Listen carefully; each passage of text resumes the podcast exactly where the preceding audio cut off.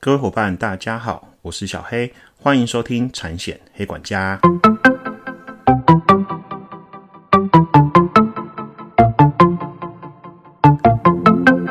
产险黑管家可以透过所有通路上架收听，不管你是 iOS 系统或是 Android 系统的手机，请搜寻产险黑管家。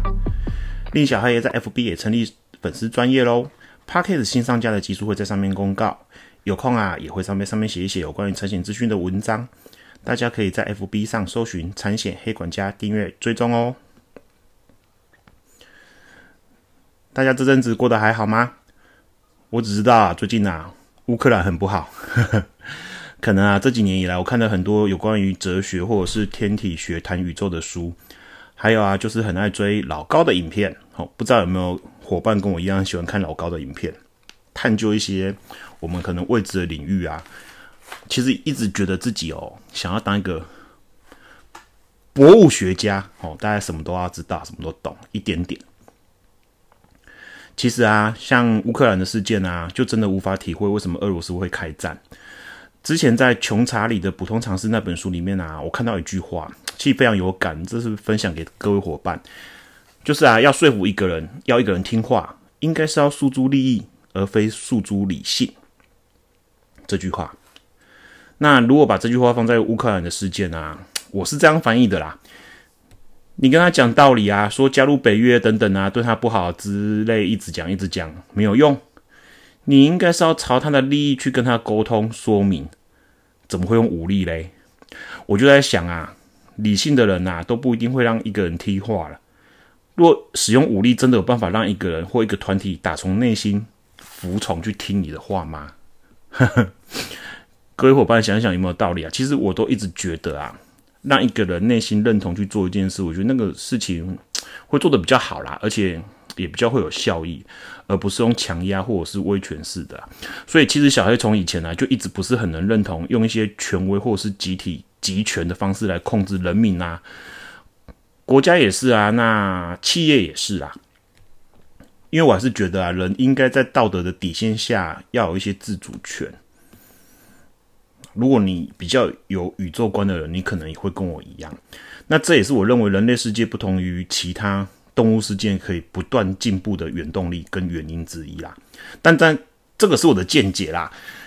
社会上或是公司里啊，有时候啊，还真的需要一些权威体制来运作啊，才能更有效力嘛。你想看看，一个群体社会如果没有一些制度，或者是没有一个所谓的 leader，所谓领导者去下一些指令的话，其实它可能会比较没有效率。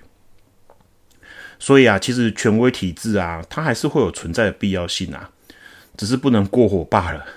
像这次俄罗斯，我觉得是有点过火啦。那从开战到现在也约快两个多星期了，看起来乌克兰总统泽伦斯基啊，真的是靠保护国家主权的信念和全体国民的奋勇体抵抗啊，才有可能会变成一个长期战。其实我那时候不看好，我那时候一直觉得他大概三四天就会结束，没想到可以撑到现在。那加上各国对于俄罗斯的经济制裁，其实经济制裁还蛮蛮蛮。蛮厉害的啦！你看，远在台湾我的我们这几天油价就上涨的还蛮厉害，这这这一阵子。所以啊，正所谓啊，商人一千自损五千，啊，不是不对，商人一千自损五百的道理啦。那我相信开战之后的结果啊，其实对于双方面都是不利的喽。你们想看看啊，如果你有一个客户现在跟你说他要跟你买一张旅行险，跟你说要去乌克兰观战。如果他在基辅，乌克兰的首都嘛，基辅被炮火炸死了，你觉得他的保险会启动吗？很有趣的问题吧。其实啊，如果以财产保险，也就是说产险里面有很多商品啊，包含第三类的保险，比如说损害填补的机制的保险，比如说像伤害险或者健康险等等。其实啊，很多都是把战争除外的啊，更别说一些财产保险，因为它是属于。它是属于动态风险的一种，吼，因为最近小黑在念一些书，所以大概有看一些保险学跟保险法规相关的东西啊，所以就融入节目，让各位伙伴稍微知道一下，它属于动态风险一种，就是社会经济科技的变化导致的风险。那财产保险都几乎把这个除外的，可是啊，也有一些险种是会把战争列进去的啊。这个啊，如果以后有机会啊，我再专门开一集跟各位伙伴聊聊喽。不管怎么样啊，希望世界永远和平喽。回来今天的话题，相爱不必用相撞来证明。夫妻啊，各有一台车，因相爱撞在一起，车险怎么赔呢？小黑之前在前几集啊，大概有跟各位伙伴聊分析或聊一下车险的架构，而且我用一些之前过往的理赔经验跟实物来跟大家分析，什么车险的险种很重要，一定要买。那它可能发生的时候，它会有什么样的效用？说了不少商品啊，强制险的给付规定啊，第三责任险啊，超额啊，车地险遗失等等，哦，或者是慰问金。有没有？大家还记不记得买诚意那一集啊？其实我去看后台啊，买诚意那集还蛮多人听的哦。希望对你们真的有帮助。那其实还有很多商品，以前小黑当理赔处理过的理赔小故事，可以跟大家分享。所以各位伙伴可以期待一下。其实我没有设定说一定要讲什么样的险种，我只是觉得在财产保险的区块，有些重要的观念跟概念可以让你们知道一下。那像今天这个题目，我就觉得它一个它是一个非常重要的观念跟概念。那这些都是实际发生过在客户身上的事，而且是我当理赔的支架当中有处理过的。你们如果把它学起来啊，并应用在一般招揽，比如说像车险时对商品的解说，或是客户发生承保事故时，你可以当一盏明灯，有没有协助客户来解决，告诉客户要从哪个方向去处理？那这个东西对各位伙伴在业务人生上，我觉得会有很大的帮助喽。而今天会讲到这个啊，是因为啊，有一天啊，黑嫂啊。晚上问小黑这个问题，他说有通路的寿险业务员在问他，听起来是已经发生的事故。那黑嫂这样问啊，就让我回想到我在当理赔的时候，有一个有趣的相撞事故。记得是这样子哦，有一天晚上，我记得我在加班的时候，手机突然响起，那一个业务伙伴打给我，说客户在停车场撞到车，问要怎么处理的 SOP。那关于车祸现场处理的 SOP 啊，其实我认为在整个保险理赔以及民法求偿的刑事过失伤害扮演举足轻重的的角色。也就是说，你现场处理的好不好，其实会影响到你后面相关的理赔或者是诉讼。所以啊，这个啊，我之后也会开另一集来教大家一些车祸现场处理的重要概念，是有些东西你该怎么做，这这真的是非常重要。而当时啊，我就有跟他说一些处理的一些 SOP 呀。那那时候业务突然说了一句：“客户好像撞到的是自己太太的车。”客户好像撞到的是自己太太的车。客户好像撞到是自己太太的车。从业务口中电话那一端传出来这个话，越说越小声，因为我第一次没听清楚，所以我请他说：“你说什么？再说一次。”可是他说的越来越小声。那我在想啊。可能这个业务也怕这件没办法赔吧，那他又不知道怎么跟我讲，所以才有点心虚的透露出这个讯息。可是他就不再讲明了。那坦白讲，我也不追问，因为这个案子又不一定是我的，所以当下他就不提了嘛。我也觉得反正不是我的案子，所以我也不想探究了。然后第二天啊，去辖区的 N 牌。原厂看车啊，我们理赔其实一般的失误就是报出险有很多方式，有的是透过你们各位伙伴业务员送，那有的是车厂那边会通知我们去收一些理赔文件。因为车子如果有买车底险的话，它是直接可以在车厂报出险的。那我去一一一间 N 牌的原厂去看这台车哦，就是那边接到有通知有台车要报出险，那车子保的是丙式车崩车，可是呢没有警方的登记联单，但是有处理派出所的名称和远景。这边我大概跟各位伙伴简单说一下，照正常程序来说啊，发生车祸报警，交通大队会来开立事故三联单，但原则上仅次于车祸发生在道路，如果是私人的区域或者是一些停车场或者是私人的地啊，如果是这些会认定是非道路，那非道路就不一定会有事故连单。这个啊，这个我之后在车祸现场处理那一集，我再详细跟大家解说。也就是说，这一件其实没有警方的所谓的登记三联单。你们如果之前有帮客户报一些出险，大家知道哦，警察处理车祸事故会开在三联单给客户。那在出险的通知书上面叙述倒车不慎撞击他车，倒车不慎撞击他车啊，这几个字随便想知道一定不是客户写的嘛，对不对？哦，可能是车长接待写的。Anyway。那我去看那台车，保车右后保杆以及右后叶子板受损，车子估价约大概三万块。我也是看完车批完价，那把案子拿回去理理赔案号，好，随即就联络对方，好，因为保车倒车嘛，原则上应该是客户的责任，所以我就联络对方。那因为客户有买第三人责任险财损，所以看起来应该就要赔付对方车的所有费用。当然啦，这个理赔的处理程序啊，那也是要等肇事责任最后确认，警方那边的记录为主啦。那是大概去了解保护跟对方的一些发生的经过，然后你大概会觉得这个案子大概责任会在谁身上，处理久了大概就会有经验。所以啊，对方车辆损失要联络也要看哦。那对方是一台 T 牌的车哦，刚刚保车是 N 牌，那对方是一台 T 牌的车，左前保杆叶子板左车。灯毁损，哦，就是左前的保保保险杆，还有呃叶子板，还有它的左前车灯受损。那进原厂估大概五万，大概五万左右。所以呀，刚刚讲的嘛，我们的车有是保护的车，右后保杆跟哦右后叶。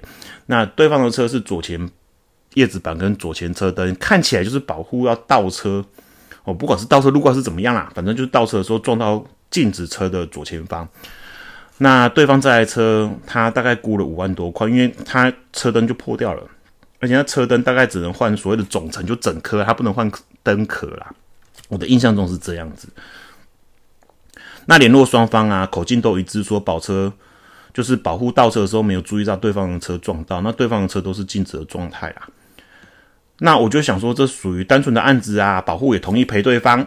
好，保护认定造责嘛，大家各位伙伴要留意一下哈。理赔人员在处理的时候，其实有时候，呃，肇事责任必须要跟客户做个确认，也就是说，第三责任险其实是客户他因为自费在加买的保障自己责任的保险，要不要启动，认不认同他的责任，这非常重要。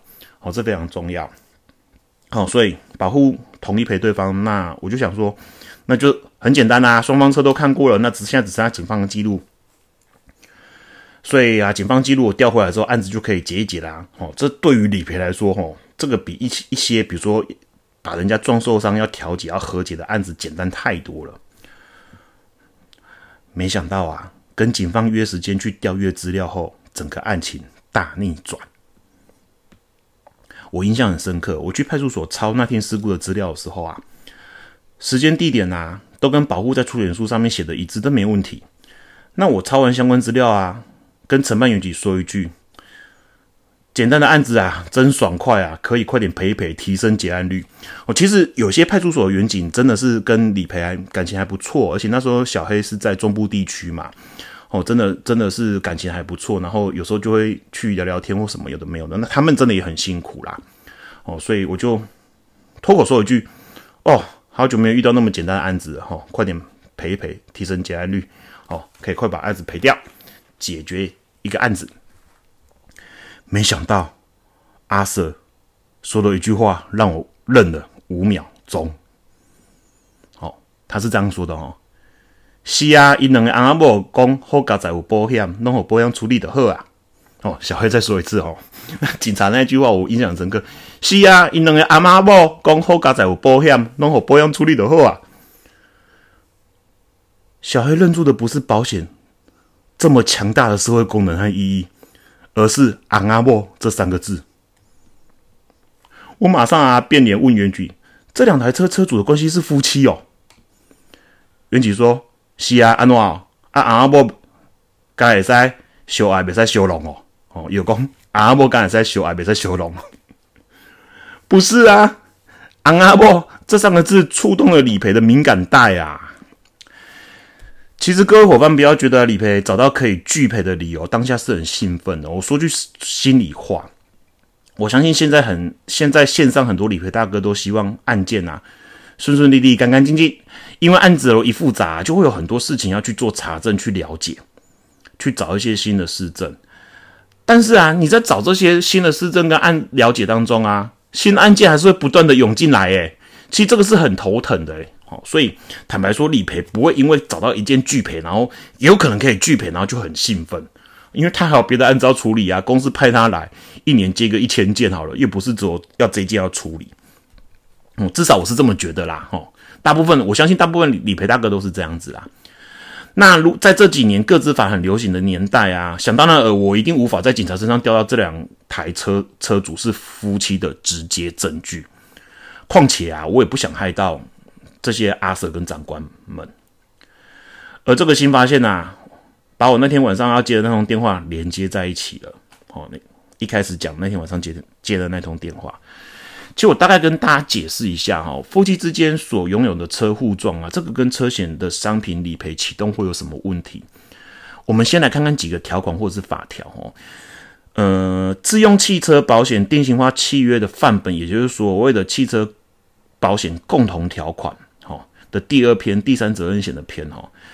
呃，它对于第三责任险的被保险是有定义的哦。本保险所称之被保险人，其一包括列明被保险人及附加被保险人。列明被保险人系指本保险契约所载明之保保险被保险人，包括个人或团体。那重点是在第二第二第二项，附加被保险人系指下列之人。好的，第一款列明被保险人之配偶、家长及家属。列明被保险人之配偶、家长及家属，所以依车险的共同条款来说的话，就算你没有把你老婆写在被保险人名字上，他也是会符合附加被保险人定义的。那小黑记得我之前在前几集有跟大家讲过，第三责任险它的为什么叫第三人赔付第三人？为什么叫第三人？很简单，保险人、被保险人分别是第一、第二。所以第三就是非保险人跟被保险人，这叫做第三人。那你如果依照车险共同条款，你的老婆是附加被保险人之一的话，那他就不符合所谓的第三人的定义。哦，所以简单说啦，第三人的定义就是指保险人，也就是保险公司和被保险人，也就是车主以外的第三人。所以能不能赔？第一个关卡就是对方是不是符合条款定义的被保险人。如果他符合，就没办法赔啊，因为他不符合第三人的定义啊。哦，这一块如果你们比较不太了解跟不太懂的话，可以把呃听的速度放慢一点哦，大概去了解那个架构。那老公的名义买的车险撞到老婆，老婆会是以上条款定义被保险人，而非第三人不能启动吗？哦，可以思考一下。那是刚上面是第一个关卡，那第二个关卡。第二个关卡哦，在同篇同章的条款，也就是车险公共条款里面的第五条不保事项的第四款哦，下列事项所致之赔偿责任，本公司不负赔偿之责。好，好，第四款，被保险人使用或管理被保险汽车之人，哦，驾驶被保险汽车之人，被保险人或驾驶人之家长家属，驾驶人之家长家属及其执行勤务中的受雇人，啦啦之类的。好，所保管或管理之财物受有损害所致之赔偿责任，也就是说，被保险人家属的财物，它是在第三责任险的不保事项被列明上去的。那这个不保事项应该就很明示的很清楚了吧？依条款的争议，如果你不认定他是被保险人，但是你如果认定是家属，第三人财损也没办法赔啊。那家属的定义啊，其实各位伙伴可以回去看民法一二三条规定，这边我就不讲。主要就是以永久共同生活在一起为目的的人，以永久共同生活在一起为目的的人，白话一点就是住在一起的人呐。住在一起的人，其实他不一定要血缘关系，他会认定是推定为家属，在法律上的效果是这样。好，所以大概概念是这样，也让你们稍微知道一下。好啦。那小黑当时怎么处理这个车祸的？我的保护啊，也就是老公啊，车修三万嘛，对方也就是老婆啊，车修五万。车体险和第三人的赔付效果怎么样？其实按照条款规定呢，车体险赔付是没有问题的哦，车体险赔付没有问题哦，它并没有违反丙式条款任何不保事项里面的东西哦。但是如果这件如果反过来啊，是老婆倒车撞到老公哦，大家去想象那个画面哦，因为小黑这次 Parkes 的频道不是。You YouTube 的的影片可以让大家看哈，这件如果反过来是老婆倒车撞到老公的哦，老公的车体险还是会赔哦，哈，不管老公撞老婆还是老婆撞老公，老公的车体险都会赔。而且啊，如果是老婆撞老公的话，依照保险法第五十三条啊，还不能对被保险人的家属做代位求偿。大家可以知道那个逻辑跟概念哈。我家属不会赔，可是我也不会去做代位求偿，除非做做财，除非是故意啦，故意。那该条保险法五十三条该条想，故意者不在此限嘛。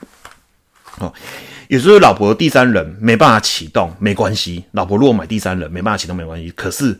老公的保险公司会赔了，也不会代为求偿，因为他们是家属。事故如果是这样发生的话，那我相信他们一开始一定提供给我相关证明，跟跟前面样态不一样。老公撞老婆不敢跟我讲，老婆撞老公敢跟我讲，哎，我是他老婆，我撞到他了，呃，我第三人没办法赔哦。可是呢，我是家属，所以你车底想要赔一赔，不能对我做代位求偿。哦，这是。保险法第五十三条的规范呐，那可是偏偏这个故事反过来啊，老公有车底险的车撞到老婆没车底险的车，好，老公有车底险撞到老婆没车底险，可是老公有第三人，可是第三人原则上是没办法启动。大家怎么看呢？其实啊，我真的要不赔啊，我必须举证他们两个是夫妻关系啊，但是看起来他们两个都已经说好了，会对我说他们是夫妻关系吗？且他们啊发生碰撞的地点也不是在家里呀，哦，也不是家里的停车场，是外面的停车场。所以小黑最后赔了，真的吗？小黑真的这件最后赔了吗？第三人赔老婆的车真的赔了吗？好啦，我就不吊你们胃口啦。其实啊，那我那时候其实脑筋的动了一下啦。其实我没跟呃老婆的车厂，就是 T 牌那个车厂说我发现这件事啊。好，那所以我就直接跟老婆。的那个 T 牌的车厂要了老婆那台车的行照，行照，好，我们理赔其实，在车厂应付文件里面有附一个行照，因为我们要确认这台车的所有权人是谁嘛，这在民法上写和解书才会有效力啊，我不可能写和解书，然后不确定这个台车主是谁啊，那跟保护老公来报书险的行驾照上面的地址一对，地址是一样的，地址是一样的，对。老婆那台车行照地址跟老公来报出险行照跟驾照上的地址都是一样的，所以你们不承认你们是夫妻关系啊，但是却符合民法家属的定义。我刚刚讲的住在一起的人，住在一起的人，他他广义就是这样，住在一起的人，那就符合刚刚讲的车险不保事项第四款家属的财务。这件因为这样子啊，所以我跟他们阐明我的立场之后，让他们小以大后，其实他们到最后也接受了啦。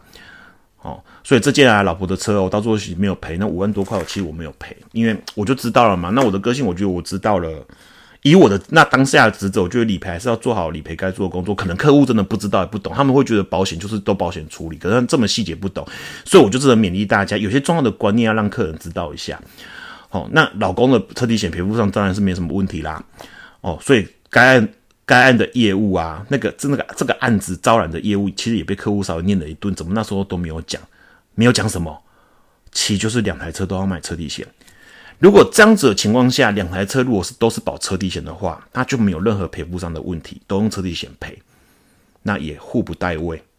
哦，大家想的家属没办法代位，可是他如果车地险的话，老婆那台车有车车底险的话，车地险赔了，保险公司也不会去做代位求偿，因为家属我也没办法去求偿。哦，所以以后啊，大家在规划像这种同一户或同一家人有好几台车，而且停在停车场，或者是会一起出去的啊。其实啊，唯一的解就是都把他们保个车底险吧，不然就要跟他们讲清楚，你们互撞是没办法赔的。哦，甚至我之前也出过一个案子，是被保险人同意的，那更不用讲嘛。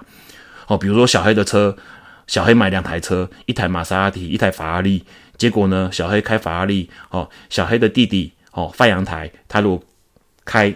玛莎拉蒂倒车撞到我，对不起哦，我跟你们讲哦，原则上啊，因为车主都是我，我都不是第三人，所以财损都没办法启动。可是车底险都会启动，所以客户家里如果很台很多台车啊，你们真的好好提醒客户一下哦。我觉得要买个车底险，如果客户一户家里有很台的，因为他们真的是有可能会撞在一起，除非是你有办法在招揽的时候就跟他讲说，你们互撞，第三责任险是不会赔的。OK，好不好？好。保险找业务专有温度，今天的节目到这，希望各位伙伴有学到东西。如果喜欢小爱的频道，另希望各位伙伴不吝啬给我五颗星以及评论，会是我持续往下创作的动力。欢迎透过 Apple、Google Podcasts、KK Bus 等频道订阅。而有任何问题询问或是指教，以及讲课活动邀约，或是想听听产险的其他内容，欢迎 email 到 f a n a m o 三一六雅虎 .com 打 t w。我们下期见，拜拜。